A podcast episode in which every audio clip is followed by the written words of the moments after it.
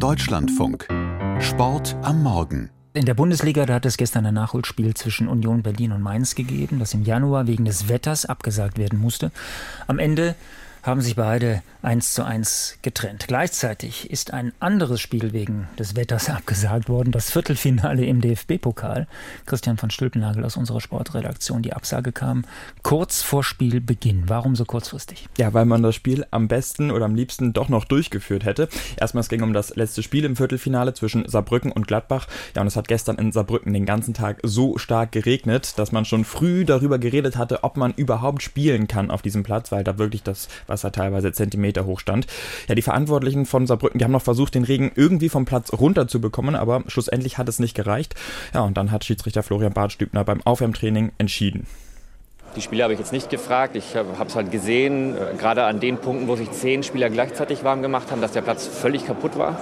Aber natürlich haben ein paar Spieler mich angesprochen. Nicht nur um Hallo zu sagen, sondern äh, auch zu wissen, soll ich mich richtig warm machen oder spielen wir gar nicht. Und da konnte ich natürlich nichts sagen, ist logisch und äh, habe dann eben mit den äh, wichtigsten Personen die Entscheidung dann in der Schiri-Kabine äh, kommuniziert.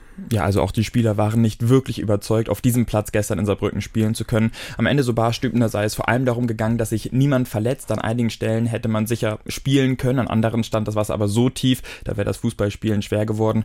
Schade natürlich für alle, die sich auch im Stadion auf das Spiel gefreut haben. Jetzt muss der DFB einen Nachholtermin finden. Ja, und dann mal auf besseres Wetter hoffen. Das Wetter ist auch Thema in Tschechien, in Nove Miesto. Dort findet die Biathlon-WM statt. Gestern zum Auftakt die Mixed-Staffel im Regen. Die Deutschen stehen am Ende auf Platz 5. Wie ist das Ergebnis einzuordnen? Naja, es ist jetzt nur ein semi-zufriedenstellendes Ergebnis, würde ich sagen. Denn eigentlich sind die Deutschen bei Staffeln immer ein Kandidat fürs Podium. Denn auch wenn manchmal die Top-Athleten in den Einzelwettbewerben fehlen, in der Breite sind die Deutschen eigentlich immer ganz gut aufgestellt. Und das hat man gestern eigentlich auch gesehen. Lange ist die deutsche Mannschaft noch um den Sieg mitgelaufen. Bis zum dritten Schießen lag das Team sogar noch in Führung. Aber dann haben bei Franziska Preuß im Stehenschießen die Oberschenkel angefangen zu zittern. Und ja, sie hat sich dann eine Strafrunde eingehandelt ist von Schuss zu Schuss wackeliger geworden und ja, dann, wenn man zwei Nachlader braucht, dann ersten oder nebenschießt, dann fängt natürlich der Kopf an und man weiß jetzt, muss man treffen und bin einfach sehr unzufrieden. Ähm, Gerade für die anderen drei tut es mir sehr leid. Ja, die anderen drei, das waren zum einen Justus Strehle und Philipp Navrat, die das deutsche Quartett lange in Führung gehalten haben. Ja, und am Ende Vanessa Vogt, die aber dann auf Fehler der Konkurrenz angewiesen war.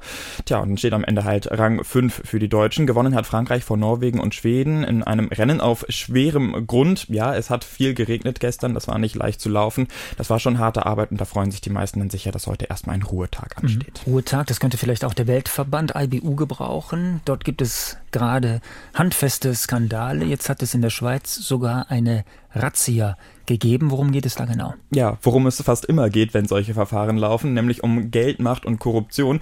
Im Zentrum steht eigentlich der ehemalige Chef des Weltverbands, der Norweger Anders Bescheberg. Der steht gerade in Norwegen vor Gericht. Es geht um Gefälligkeiten wie Luxusuhren oder auch sexuelle Dienstleistungen, die er aus Russland angenommen haben soll, um gleichzeitig russische Dopingpraktiken zu verschleiern. Ja, es geht aber auch darum, dass Bescheberg für sich für die Vergabe der Medienrechte vielleicht hat schmieren lassen.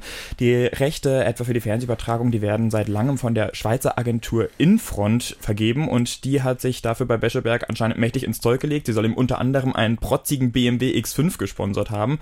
Ja, und es geht auch um Jagdausflüge äh, zum Beispiel in Tschechien, zu denen Infront Bescheberg eingeladen haben soll. Die Wirtschafts- und Korruptionsstaatsanwaltschaft in Österreich, die ermittelt gegen Infront und hat deshalb am Montag Büros von Infront in der Schweiz durchsuchen lassen. Das hat sie jetzt gestern bestätigt.